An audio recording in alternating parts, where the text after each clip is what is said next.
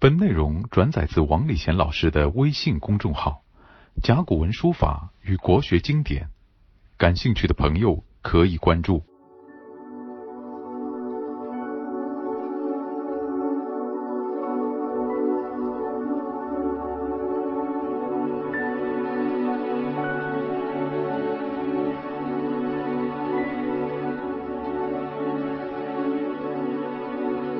《论语》呢，上次我们介绍到，哀公问何为则民服，孔子对曰：举直错诸枉，则民服；举枉错诸直，则民不服。我们呢继续讲，因为还没有讲清楚。呃，如果能够举直错诸枉的话呢，要一个团队。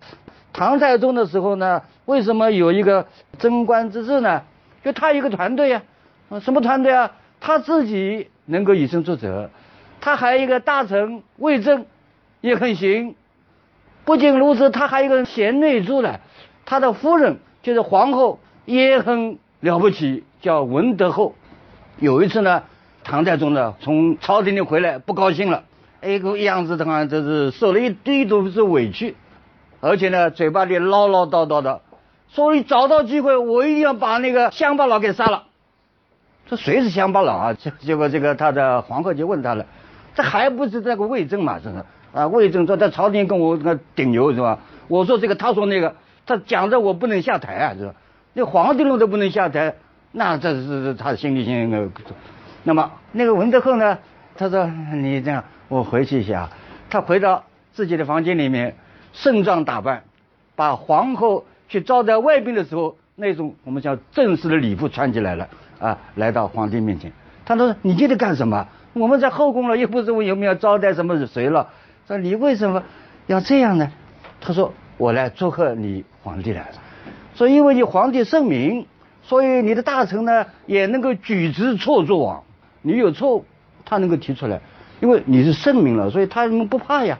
既然皇帝圣明。”大臣们又直接来讲，他说：“我们的国家搞得很好了呀，我不要为你祝贺吗？我虽然不能够上朝为你这个国家出谋划策，但是我忝为内供之长，说我也要助一臂之力啊。所以我想到这个呢，我要祝贺你。呃，这样的话呢，唐太宗就嗯，还是我的皇后有道理，我差一点要举枉错诸直了，他是举之错诸枉啊。”这个事情就记录在当时的书里面了。那么可见呢，举枉错诸直，那是老百姓不服的；举直错诸枉呢，那么老百姓就会跟你了。那么这句话呢，它可以有两种理解。第一种刚才讲过的，用什么正确的大计方针来改正那些错误的方针；还有一个。另外一种叫举直，这个举呢就推举，推举干部，因为国家的政治还是要干部来的了。古代要官员嘛，这官员要有德有才，那么这个有德有才相当于直，把他推举上来，然后呢把那些无德无能的人呢错下去，叫错字下去。所以这个错的就跟那个字同音了，错字，啊那个无德无能的啊，请你下去吧，给你降职吧，啊错字。这样举之错之往，那么老百姓也服了，因为你的管理人员好呀，就是一个团队呀。那么，在那个商朝的时候，是商汤建立了这个朝代，但是呢，时间一久的话呢，那些既得利益者还组成那个利益链条啊，所以你推不动了。每一个时代都有这个呃现象。结果呢，到了武丁的时候，啊，那个官员都腐败了，大家既得利益者。互相抱成团啊，国家推不动了。这武丁想这怎么办呢？他就想了，呃，就是跟那个孔子想法一样，要举直错诸王。所以他到民间去调查哪里有人才。呃，结果他在一个山边上有一帮奴隶啊，在砍这个石头，砍这石头干什么？来做奴。这里有一个人，哦，他跟他谈了以后呢。怎么样治国？哎呦，这个人讲的头头是道。哎呦，他觉得这个是个人才啊，人品也好，才能也有。但他现在在这里做路啊，是个最下层的，就相当奴隶。我也不能把他举起来了。那么当时的时候还讲那个贵族出身啊，还讲什么？结果呢，这个武丁呢想个办法，他说有一天跟大臣们讲了，昨天晚上神托梦给我，说是在某一个山旁边啊有一个人，这个人呢，哎，说是个了不起的，他可以为我们国家呢带来一种新的气氛，大家派人去找了，他心里有数，就在那里啊，对吧？这个人呢叫傅说，这个地名呢叫傅岩，就是岩石的岩啊。他呢在那个府这个地方有啊几个山岩呢在开石头，那么这个呃来开的人呢叫岳，大家找找哦找到了，这个人是傅岳，就请他出山。他来了以后呢，哎到宫廷里啊跟那个武丁呢讲的非常的开心，结果把他一举举什么做宰相了呀？你想想，本来一个奴隶把举起来做宰相了，那其他宰相原来有的呀，哎把他请下去了呀。就举之错诸枉呀！你没有能耐，你刚刚为这个利益而抱着不动，那请你下去。我举一个人出来，这个政治空间，马上就改变了。结果呢，政治清明。我们商朝到了武定以后呢，形势呢开始转变了。我们叫什么？武定中兴啊！本来有衰败的那个政策呢，被他搞好了呀。为什么搞好？举之错诸枉呀！如果倒过来，你举枉错诸子的，那老百姓不服的呀。在那个南宋的时候，岳飞呢是主战派，秦桧呢他是一个投降派。岳飞在前方打仗，结果受到金牌把他请回来，都是那个秦桧搞的鬼呀。结果把他抓起来，说他谋反，结果他也没有罪名的了。好，他想了个办法，叫莫须有，变成个成语了呀。可能有吧，也可能没有的。那这个可定罪吗？结果把那个岳飞给杀了呀。说老百姓肯定不服的，民不服，所以过了没多时间呢，岳飞呢平反了，把他封为武穆王。那个秦桧呢，结果被人家呢铸了一个铁人啊，放在那个岳飞的墓前来贬低他。从这里看出呢，老百姓不服呀。所以如果你举网错诸直的话呢，那老百姓肯定不服的。到这里呢，我们把前面那句话呢给讲清楚了。好，接下来呢，为了这句话呢，要把这个字给介绍一番，就是那个举啊，这个举呢，结构时代呢比较形象，他是画了一个小孩在上面，然后呢画了一个人高举两手，把那个小孩呢拖上去，那这个是非常形象呀。所以我们大人，特别是那个新婚的夫妻养了小孩，高高兴的不得了啊！小孩很小，呃，把他举过头颈啊，开心的不得了。小孩在那里又笑又哭啊，是有一种呢，把那个小孩奉为至宝的意思。所以既是重视，又是看重的意思。所以这个举呢，用在这句话里面恰到好处。举直啊，就是要看重这个真理，看重有德有才的这个人才官员。把他举起来，所以举就得看重了。所以到这句话里呢，用这个字呢，是最最合乎这个字本身给我们的理解。拿这个举来看这句话的话呢，你就会更明白，把正确的大计方针，把有德有才的官员把它举起来，就是非常重视啊，非常珍惜。啊，这样的政策，这样的人才，那么我们国家就搞得好了。啊，这是这里顺便呢，把那个举证呢给介绍一下。好了，接下来呢，我们讲下面一句话。下面一句话呢，是一个大臣来问孔子怎么样为政。哪个大臣呢？季康子。季康子呢，是当时鲁国的权臣啊，就大权在握的那个臣。据说后来的那个那个鲁国呢，搞的衰败都是这帮权臣搞的。那么这个权臣呢，他也来问孔子了了。虽然他并不是一个很好的一个官员了，但他也要问啊，怎么样来为政啊？所以他就问了三个意思。他问什么三个意思呢？使民敬重以劝，如之何？就是要是让老百姓怎么样呢？一个是敬。所谓敬就敬业，忠就忠于我们的国家，敬忠以这个廉耻，劝就是得到鼓励，就相当于给予正能量，使他能够发挥正的积极的作用。这个三个方面叫敬忠以劝。如果我要使得老百姓既敬业又忠于国家，而且呢非常积极的，好像给了他正能量，使他能够积极的行动，如之何？该怎么办呢？这个意思。那么孔子怎么回答呢？孔子的回答很有趣。子曰：“他一个个来回答。临之以庄则敬。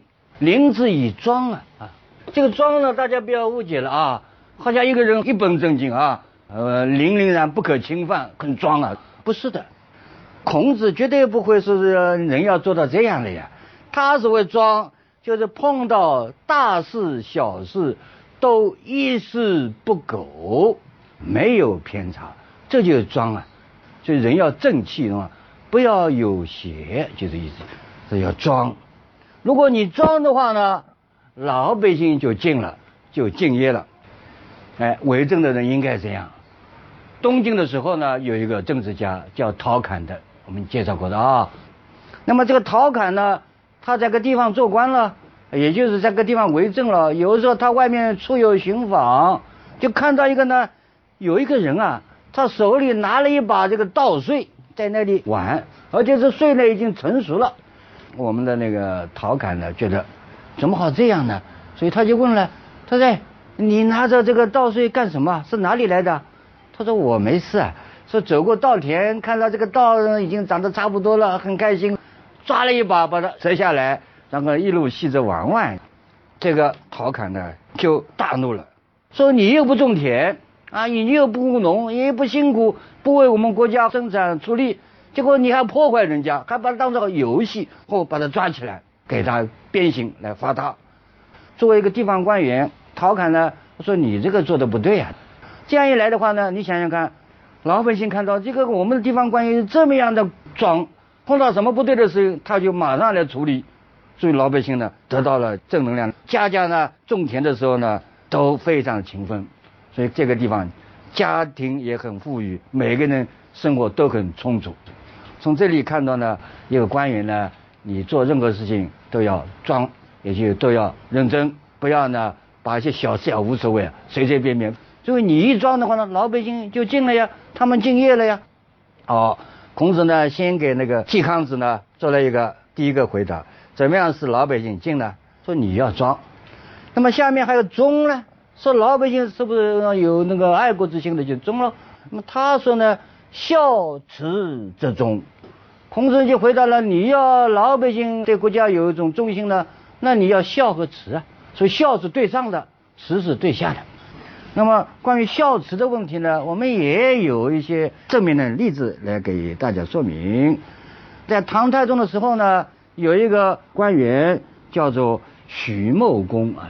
如果你看过那个《隋唐演义》的话呢，一定知道许商人许茂呢，这个茂盛的茂，公嘛是功劳的功，徐茂公。这个徐茂公呢，他做宰相，宰相也有他的亲戚朋友的了。那么有一个他家乡的一个朋友，这个青年人，到他家里来做客。那么做客的时候呢，徐茂公呢也没有什么特殊招待，因为唐朝刚刚创立了，大家都很节俭了。所以呢，他就搬出一一盘饼啊来招待他。结果这个小青年呢，我们知道的年轻些人呢，跟我们今天一样，不知架设之艰难。他拿起这个饼呢，把它掰开来，饼在周围一圈呢比较硬的，咬起来不舒服的。他把周围有些人掰掉，然后呢是当做芯子。我想起来我们在大学里面那个学生们啊，啊他反正家长的钱，这买起包子来，那皮都不要的丢掉。古代跟今天差不多啊。所以这个时候怎么办呢？一定要长辈啊，哎，来给予教诲。所以徐茂公呢，就跟这个青年呃朋友来说了，他说你老大不小了，是个大青年了，是吧？他说你为什么把这个饼的边缘给掰掉丢掉呢？这个饼哪里来的？说老百姓啊，背朝苍天，嘴朝黄土啊，还要喂牛，还要耕地，种出来的东西呢，你还不能吃？还要把它那谷子的那个糠去掉，还要磨子磨磨成面粉，然后做成饼啊。说你这样的随便丢掉，这是什么道理啊？不合道理。说到我这里，我还跟你教诲教诲。如果你在太宗面前，如果这么干的话，保不定皇帝脾气来赶紧杀头啊，就吓他一下。这个青年朋友呢，脸上不好意思了。那我要说这个事情干什么呢？就是说呢，孔子讲的要孝要慈。徐茂公呢，他的这个举动呢，既孝又慈。为什么？他效忠于国家的元首唐太宗，他会怎么样怎么样？说我要按照他的做。这国家刚刚草创啊，经济条件都不好，怎么好这样呢？他教会他的小青年呢是慈啊，他不是一个坏人，他是慈爱。这样一来的话呢，哦，这个小青年明白了。所以，如果受过这种教育的，他将来一定会忠于这个国家的。孔子讲的“孝慈这忠”很有道理啊。下面呢，孔子讲怎么能够使老百姓劝呢？这个劝不是劝解啊，劝是得到鼓励，就劝勉劝勉了，得到勉励啊。所以这个劝呢和勉是同义词。按照我们今天的。那个常用词的话呢，就是给他一个正能量。那么如何给他正能量呢？他就讲了，要举善而教不能，两手，一个是表扬好的举赞，把那个正确的推举上来。有一些人还是做不到，怎么样呢？教不能，你做不到，我教你。这样的话呢，老百姓就会劝了，就会得到鼓励。在汉宣帝的时候，宣帝大家知道的，就是那个海昏侯做了一个礼拜的皇帝，结果被请下来以后，接下来就是宣帝啊。所以宣帝也是一个汉代中兴之地。当时呢，他找了一个很有能耐的那个官员，叫公遂。公就是龙字头下面有公，那遂呢就是遂其所愿的那个遂。这公遂呢，派他到什么地方做地方官呢？到渤海去做地方官，为他请他去呢，碰到自然灾害了，那么请一个能臣举善嘛，啊啊他就去了，结果他一调查一看，这个地方的民俗啊喜欢奢侈啊，我们像今天前来买这个什么名牌，喜欢消费，所以很浪费的，而且呢喜欢一些和国计民生无关的那一些嗜好，买个什么 LV 包啊，哎这样的了那，很开心的嘛。但不肯种田，他看了以后呢，他了解情况了。做官员的一定要了解情况的，看看当地的一种什么习惯。所以他呢，率先来提倡节约，从吃穿出行都非常节俭。你想一个官员节俭，那老百姓看在眼里的呀。哦，他这个官员做这么大啊，这个相当于省长一样的，他很节俭，那我们也应该节俭了。他是先做表率，于是乎呢，他就能教导老百姓。说你们不要那搞那些国计民生没有用的东西啊，去买个包啊，什么擦个香水外面兜兜啊，说哎呦我很生气啊。说你们要务农，要种桑树，跟吃穿有关的啦，劝他们叫他们搞这个。那么当地老百姓呢，他们喜欢佩剑佩刀，因为古代的呢欢喜拿一把剑，这个剑不是用来武斗的，它是一种装饰品。哎呦，看上去很神气啊，一把高级的剑。还有呢，高级的刀，那么他看到了以后呢，他说买剑有什么意思呢？把剑卖掉去买牛，买刀有什么意思呢？这个不能够生产粮食的了，对你的生活没有帮助。把刀卖掉买牛犊，牛犊长大了变牛了，日好耕田呀是。他这样一来的话呢，哦，老百姓讲，哎，这个官员倒蛮好啊，所以大家呢就跟着他一起干，终于度过了灾荒。那么这样一看的话呢，孔子讲的对的呀，举善，把那个好的举起来，节约举起来。如果你还不能说还要买刀啊、买剑啊来装饰自己，那么我就什么教你，你做不到，我告诉你啊，哎，你刀卖掉啊，去卖那个小牛啊，你剑卖掉买牛回来，他就教他呀。所以举善而教不能的话呢，那么老百姓就得到的是正能量呀。啊，这个国家就搞得好了。那么这里我们看一下啊，孔子呢对国君讲话呢很简单啊，因为国君是掌握总的方向的了，所以他只两句话：举之错诸枉，则民服；举枉错诸直，则民服。因为国君你搞得清楚的，我不要多啰嗦了呀。如果你大臣来的话呢很具体，我就告诉你三章。哎，如果你要老百姓有一种敬业之心的话呢，那你就要装，就要哎一丝不苟。如果你要是老百姓啊对国家忠的话呢，也可以啊，你自己要什么？要孝要慈，对上要有孝道，对下要有慈爱。哎，还有一个，呃，如果你要是老百姓有正能量，哎呀，大家积极的干活，那你要什么？两桩，一个就是把正确的行为给表彰，如果他还做不到，你就教他做。好，最后呢，要讲一个字，什么字呢？这句话里面一开始“使民敬重以全”，这个“史”字啊，“史”字，这个“史”字呢很重要的，因为它牵涉到好几个字。这个“史”呢，朝上拿着一支笔啊，相当于毛笔啊，毛笔上面还有毛，手拿着举着，举着干什么？写字。这个字呢，就是礼，官吏。你看这个下面。它不是有一撇一捺吗？实际上原来这个右手，上面呢是一个中上面一横一竖嘛，它后来连在一起了嘛，和下面实际上这是一支笔，一支笔那个中上面一横，就是毛笔的笔头啊，很毛毛糙糙，他举着一支毛笔，那谁举毛笔啊？那能够举毛笔的话，那就是国家的公务人员，那公务人员有有文案的呀，所以他必须要把一些事情记下来。或者一些公文要向老百姓宣传的，你要要写出来啊。所以拿笔写字就是官吏，至少是文书吧。哎，这个官吏呢，他做什么事呢？官吏当然是知道老百姓，哎，你应该怎么样怎么样要做事了。哦，你知道老百姓加个人字旁了，就死了，就是带领老百姓把各方面搞好呀。所以就死呀，就是哎领导老百姓来啊为国家啊。